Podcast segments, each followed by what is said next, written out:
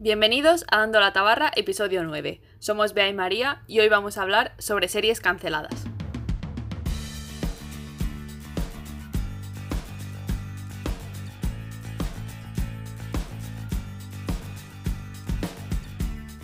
Hoy os vamos a dar la tabarra con tres series que en su momento fueron canceladas y que, bueno, pues nos, cada una de ellas nos parece mm, bien, mal y regular.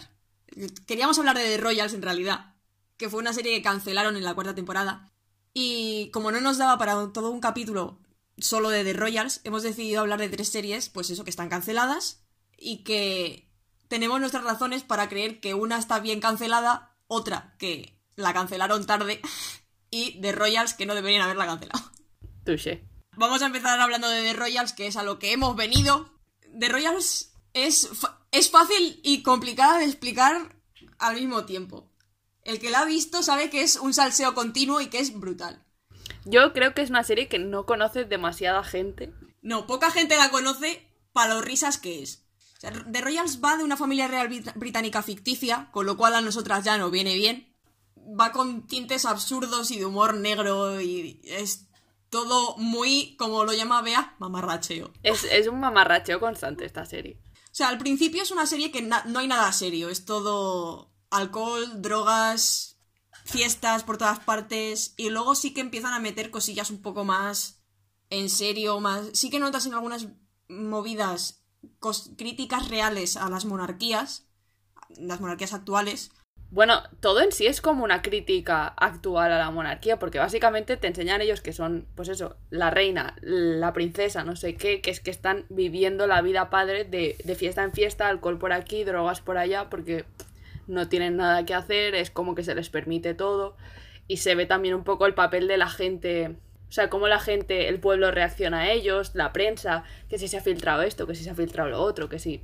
Claro, en realidad es un poco como que mientras tú haz lo que quieras con el dinero del contribuyente, siempre y cuando la prensa no se entere, porque si la prensa se entera y la gente lee sobre esta fiesta que habéis montado en aguas internacionales con una bacanal y orgías con no sé qué, pues le va a parecer feo.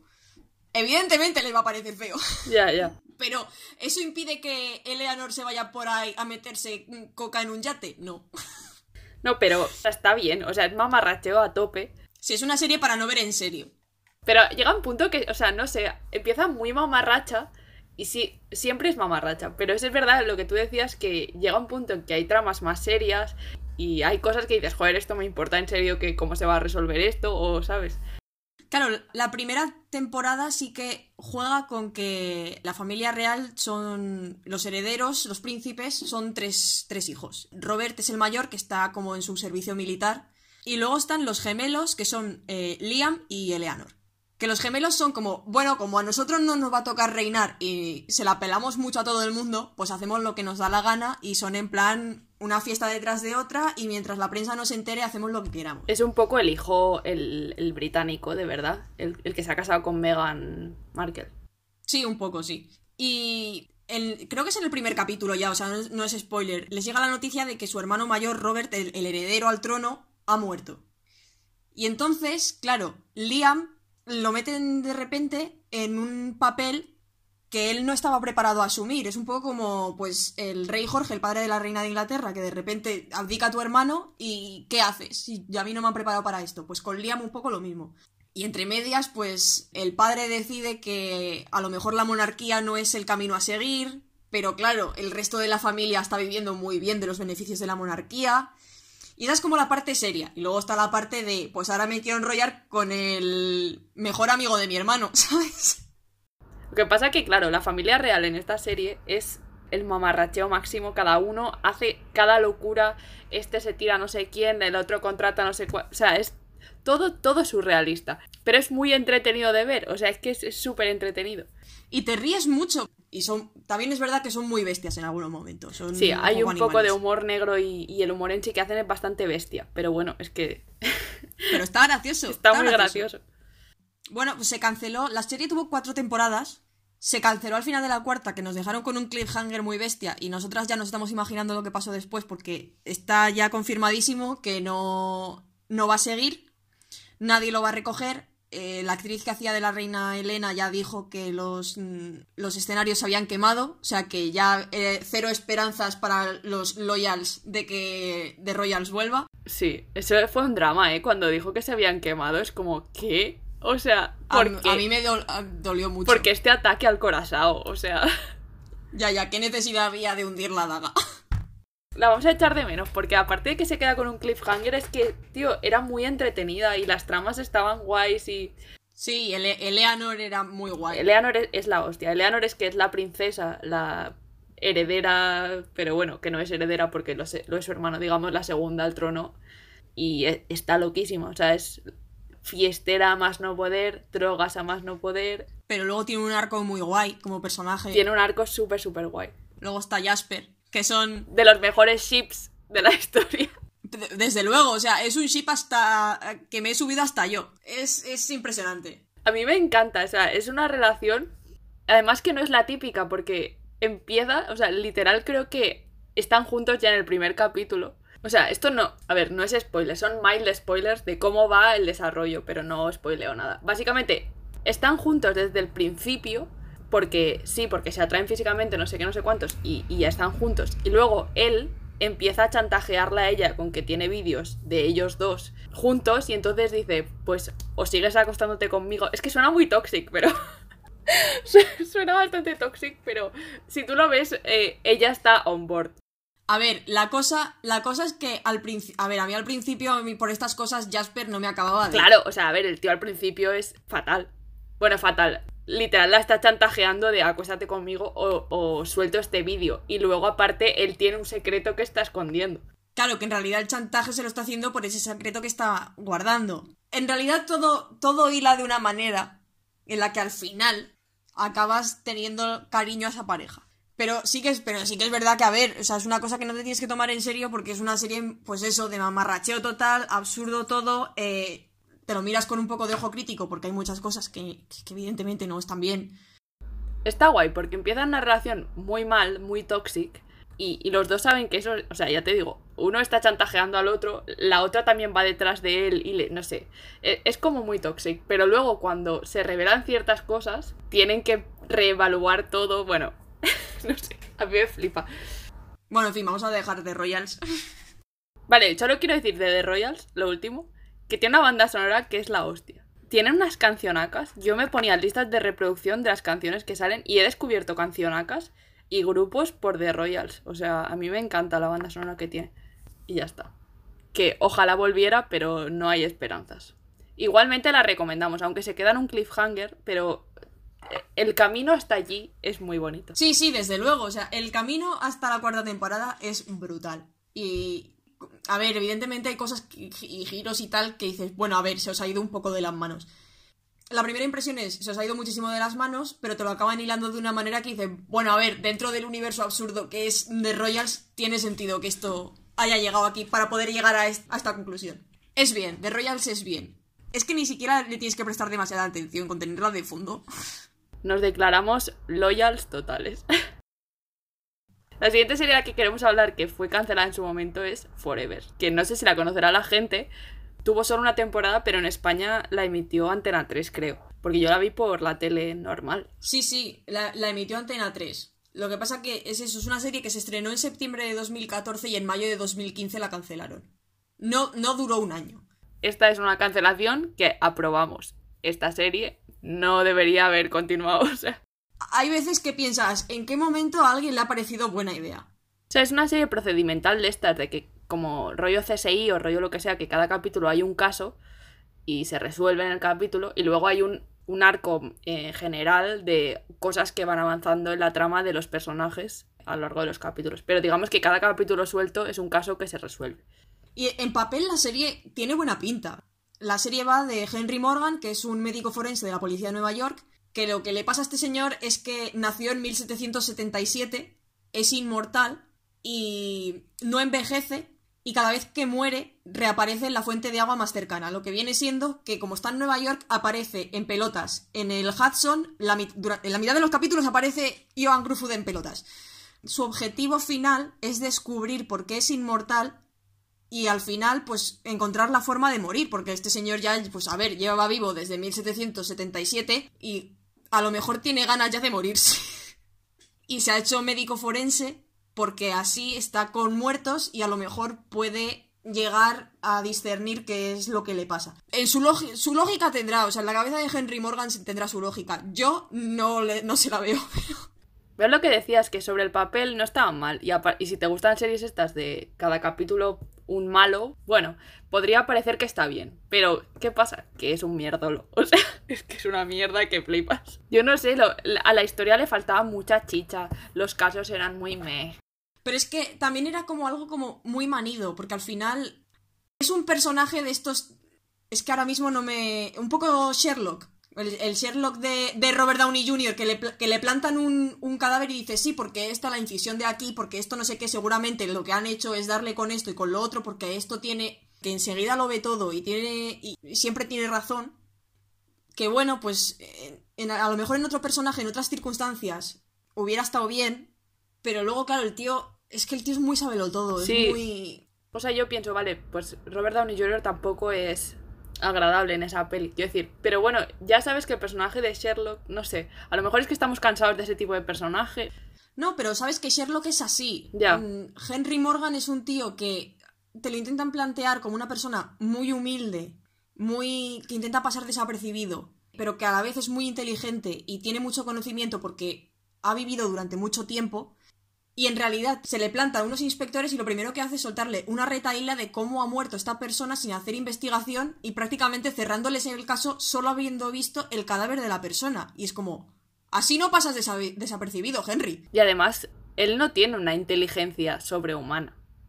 No, es simplemente que ha vivido mucho. Claro, entonces yo sinceramente creo que aunque hayas vivido mucho, eso no te da no te da las pruebas así. Claro, y además son casos como no sé, muy random. Por ejemplo, con mentes criminales si te crees que sean ese tipo de asesinos en serie porque te están contando la vida y milagros de un departamento que se centra en la psicología de los asesinos en serie y solo los llaman cuando hay asesinos en serie. Guay. De 22 capítulos tiene la primera temporada de la serie, 22 capítulos, ojo, cuidado.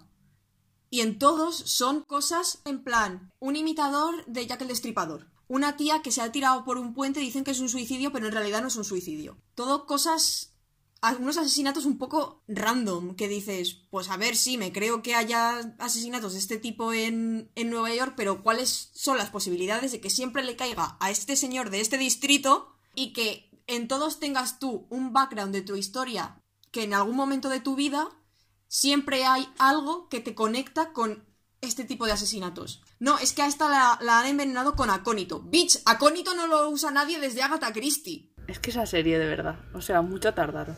Mucho tardaron, mucho tardaron. Pero para ver algo episódico así te pones mentes criminales. Yo me pongo Bones. Bueno, que esa es otra.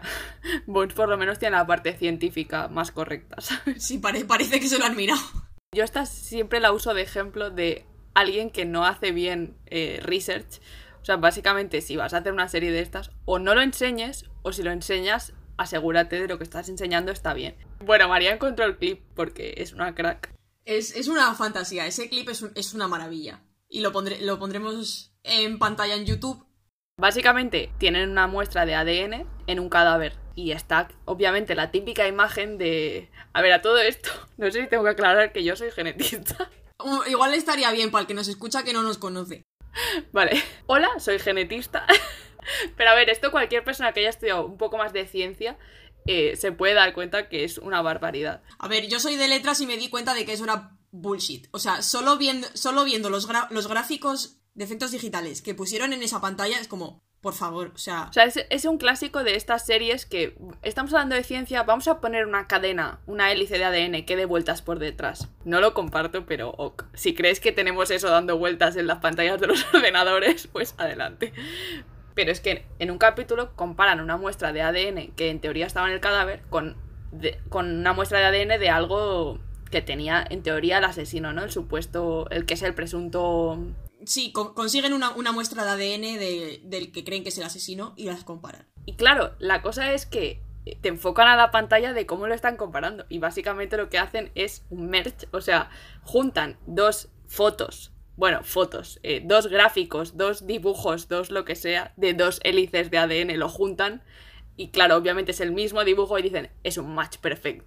claro, con un humano, con una mosca, todo sería un match perfecto con dos, o sea, una doble hélice de ADN, ¿sabes? todo lo que tenga ADN de doble hélice sería un match con eso. Un tomate, eh, es que es absurdo. Y ellos, así ah, sí, es un match perfecto. yo, eh, ¿qué? ¿Esto ha pasado? Si queréis ver el capítulo por lo que sea, es el episodio 2 que se llama Mirar antes de saltar. Ya eso te, te sienta un precedente de cómo va a ser la serie. No es una serie que, que yo volvería a ver poniendo toda mi atención en, en la pantalla. Pero es que como procedimentales hay mucho mejores. No la recomendamos, está bien cancelada. No necesitábamos ver 22 capítulos para llegar a esta conclusión está bien cancelada. Y si lo hubieran cancelado antes, pues mejor. Y bueno, con esto pasamos a la tercera, nuestra tercera serie, que es Misfits, clásico mm, de las series adolescentes donde los haya. Yo creo que de las tres es probablemente la más conocida, Misfits. Sí, sí, desde luego. O sea, Misfits tuvo su, un boom muy grande porque fue de las primeras series de adolescentes que lo petó así fuerte, fuerte. Bueno, Misfits va de cinco chavales que están. los han condenado a servicios a la comunidad por generalmente por vandalismo. Y mientras están allí, se produce una tormenta un poco extraña, les alcanza un rayo y les da poderes sobrenaturales. Y es un poco, pues, lo que les va pasando a estos chavales, intentando descubrir cuáles son sus poderes, cómo funcionan, y la gente que va viniendo de fuera, porque no son los únicos a los que la tormenta les ha dado poderes. Y siempre va un poco alrededor del centro. Sí, en donde hacen el trabajo social, este. Exacto. Pero los, cinco personajes originales eran Simon, que es el mismo actor que hace de, de Ramsey Bolton en, en, Juego de Tronos. Simon, que se hacía invisible.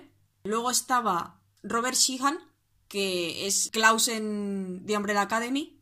Que este es. Si no habéis visto la primera. Si no habéis visto Misfits, no os puedo decir cuál es su poder, porque se revela al final de la primera temporada. Y ese tío, o sea, eh, tanto el actor, que creo que hace un un trabajo increíble, pero el personaje es que es la hostia. Ese para ese personaje vale la pena ver la serie. Eh, luego está Alicia, que es una chica que su poder. A ver, a mí su poder me parece una mierda. Cualquier persona que la toque eh, desarrolla instantáneamente un deseo sexual muy fuerte hacia ella y. Vamos, básicamente quiere violarla. Con lo cual, su superpoder, te quiero decir, no te sirve para nada. Sí, sí, da más problemas que alegrías. Sí, luego estaba Kelly, mm, tenía telepatía y Curtis podía ir atrás en el tiempo. Llega un punto en la tercera temporada en la que descubren que alguien tiene el poder de intercambiar poderes. O sea, tú le das la mano, se queda tu poder y te lo cambia por otro. Entonces van allí a que se los cambie. Y Curtis acaba con el poder de convertirse en mujer. Entonces, a veces va de tío y a veces va de tía. Y llega un punto en el que decide que tiene que librarse de este poder porque se ha embarazado a sí mismo. ¿Qué? No me acuerdo de esto. Llega un momento en el que Curtis se da cuenta de que no puede. es chica y no puede volver a su cuerpo de chico y dice, ¿What the fuck? ¿Por qué está pasando esto? Y resulta que es que se ha quedado embarazado de sí mismo. ¿Pero cómo de sí mismo? Pues porque se está masturbando. Pero, a ver, ¿cómo es la lógica de eso? Descubre que le mola masturbarse mientras es un tío y luego convertirse en tía. Porque patata, porque patata. Y en una de estas se autoembaraza.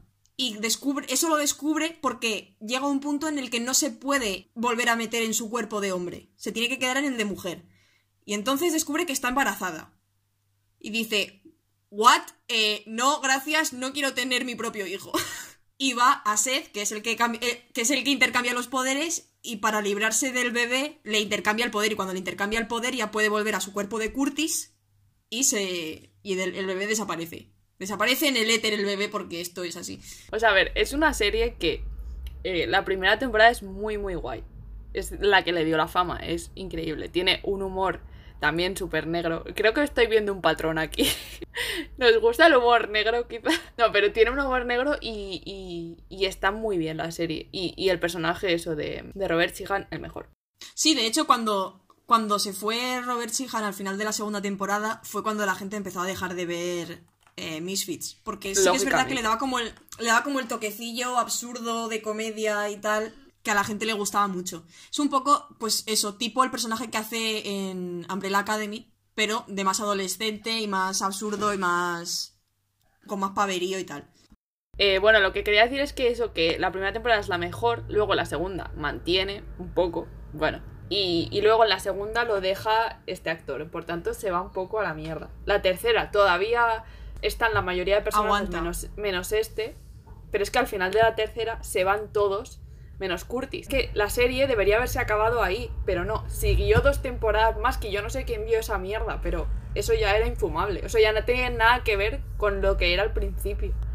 O sea, esa serie debió ser cancelada cuando todos los actores se fueron. No sé por qué alguien creyó que era buena idea seguir. La la, al final de la tercera se van todos, se queda Curtis y Curtis desaparece al fin, hacia mitad de la cuarta temporada. Y ahí es cuando todos los personajes son nuevos, todos tienen la cara de gente de 30 años y dices, ¿para qué sigo yo con esto? Yo ahí es cuando lo dejé. O sea, cuando desaparece Curtis es como, mira, hasta aquí. Yo, yo lo dejé en la tercera. O sea, yo vi la tercera y, creo que vi el primero de la cuarta en su momento dije, a ver qué. Y dije, pero que, que, si no queda nadie, ¿qué están haciendo? Esto es todo no y a la mierda realmente creo que las primeras temporadas valen la pena y luego se va a la mierda totalmente. Y es que deberían haberlo cerrado en la tercera y ya está. O sea, ni siquiera cancelarlo, ¿sabes? Sí, cancelarla, pero a nivel de cierra la trama en la tercera y ya está. Pues no, siguieron dos más. Pero es que al final de la tercera la trama se queda lo bastante cerrada como para que tú podrías haberlo dejado tal cual, tal cual termina y, y ya está. No es un final totalmente cerrado, pero si hubieran querido dejarlo ahí lo podrían haber dejado. O sea, no sé cómo después de la cuarta dijeron, sí, sí, yo creo que otra... Que una quinta va a ir bien. Claro. Misfits, yo sí que recomendaría ver hasta la tercera. Sí, hasta el final de la tercera y te quedas ahí como si eso ya hubiera...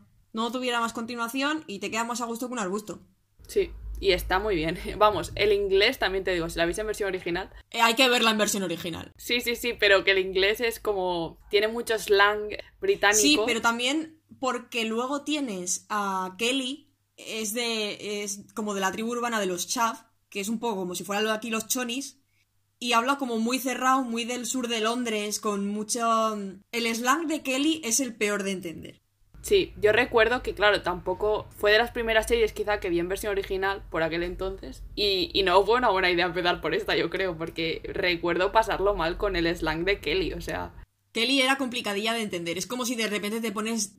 Empiezas a ver series en versión original y te pones de Riggles que es un irlandés profundo. Bueno, pues nada, lo vamos a dejar aquí ya. Que ya hemos hablado de The Royals, que es a lo que veníamos. Bueno, Misfits también la recomendamos. Forever no. La única que nos recomendamos en realidad es Forever. Esperamos que os haya gustado. Habrá otros capítulos por la pantalla en YouTube. Nos vemos en la próxima cuando os demos la tabarra con otra cosa. Adiós.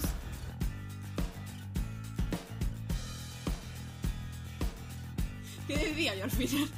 Nueve capítulos y no me acuerdo. ¿Qué me tocaba decir ahora? ¡Becario!